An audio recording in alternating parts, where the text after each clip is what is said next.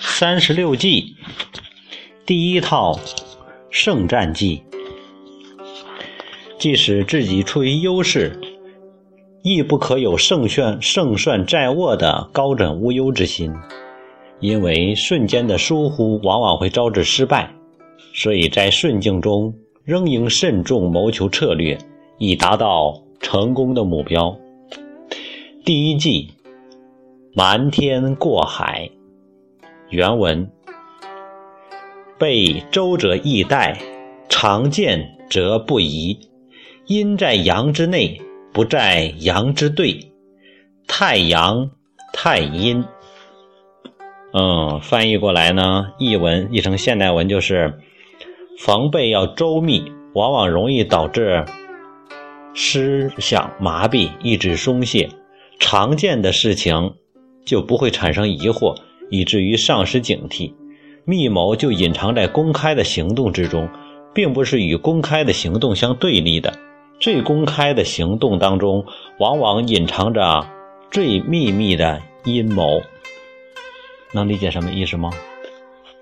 瞒天过海，就是，嗯，公开的做一些事情，让你看到，你以为我在做这个事情，但其实我在悄悄的。做别的事情，啊，做这事情咋悄悄？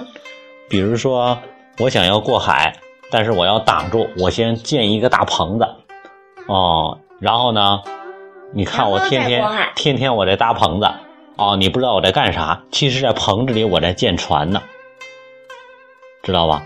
你看天天能看到我在搭棚子，对吧？啊，然后呢，看我天天在忙忙活活的，但其实我在里边在干什么？在搭船。等到搭完船之后，然后趁着黑夜，我跨过海了，知道吧？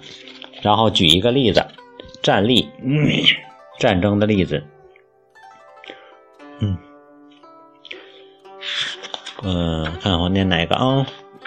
念这个诱敌深入得胜利。一九四七年的初，胡宗南向我的陕甘宁边区发动了重点进攻。在西北野战军的掩护下，党中央，呃，决定于三月十九号主动撤离延安。胡宗南占领延安后，以为大功告成，陶醉在战时的胜利中。殊不知，胡宗南正中了毛泽东的诱敌深入之计。在毛泽东的指挥下，我军以一个营的兵力和敌人保持接触，佯攻做掩护主力后撤的姿态。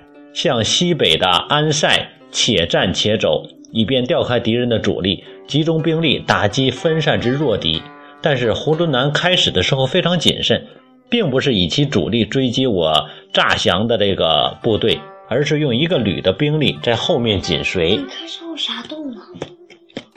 为进一步迷惑敌人，诱敌生疑，我军把六个旅的电台全部配属给了该营。电台的网络全天开通，频繁联系。果然，敌人接收到频繁的电台信号，误以为该营是我军的主力。胡宗南集中五个旅的兵力追击我诈降的这个部队，哦，诈降的部队，并令第三十一旅进驻清化范，以保证其左翼的安全。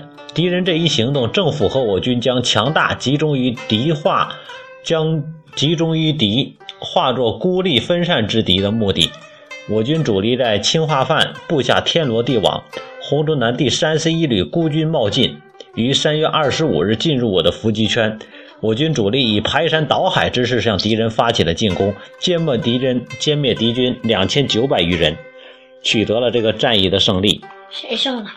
哦，当然是毛泽东带领的这个兵队。对部队胜利了。那是不那个。